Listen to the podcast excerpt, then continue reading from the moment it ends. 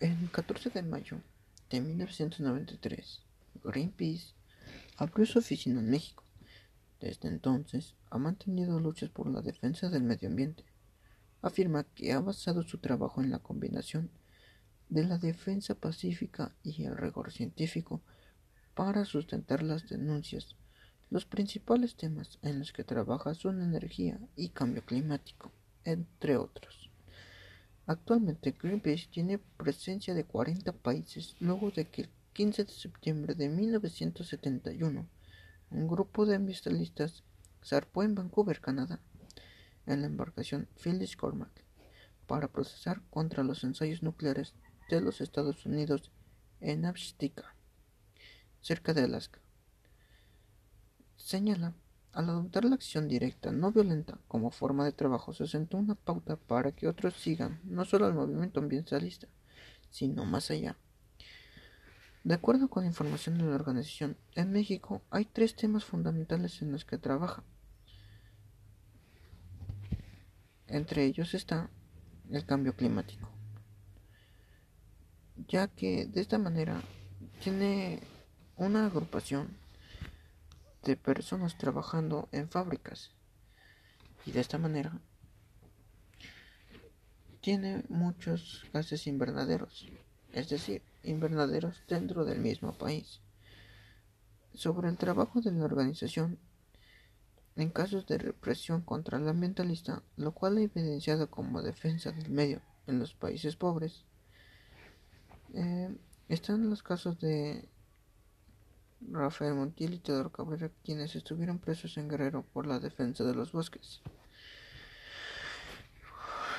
Ya que hay personas que no quieren ver el daño que le están haciendo hacia su país y de esta manera no hay forma de cómo evitarlo, pero sí cambiando la perspectiva de diferentes personas para tener un trabajo de calidad y tener un ambiente verde para todo el mundo. E inclusive en México se han implementado medidas de reforestación, eh, eh, el uso menos de autos y es un tema de suma importancia ya que de esta manera nosotros respiramos aire, todos, pero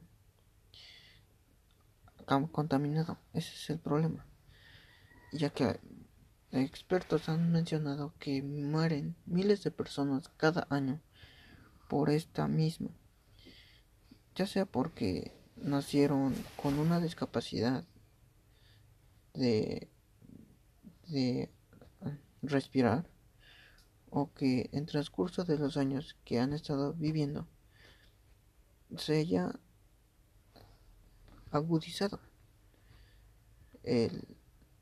la enfermedad respiratoria.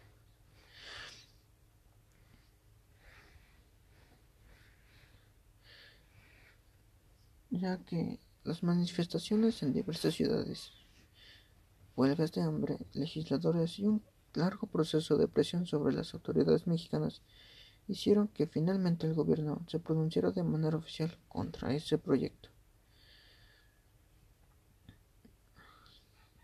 De esta manera, si logramos que gente entienda la razón del por qué se hace, tendríamos un mejor mundo.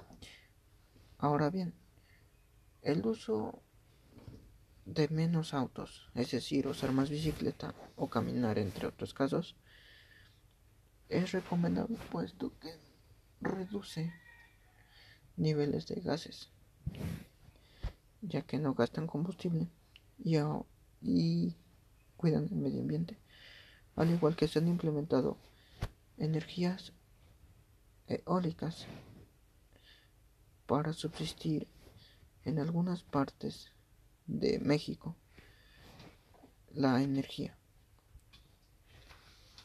Y si bien menciona, es gas natural para cambiar ese tipo de energía.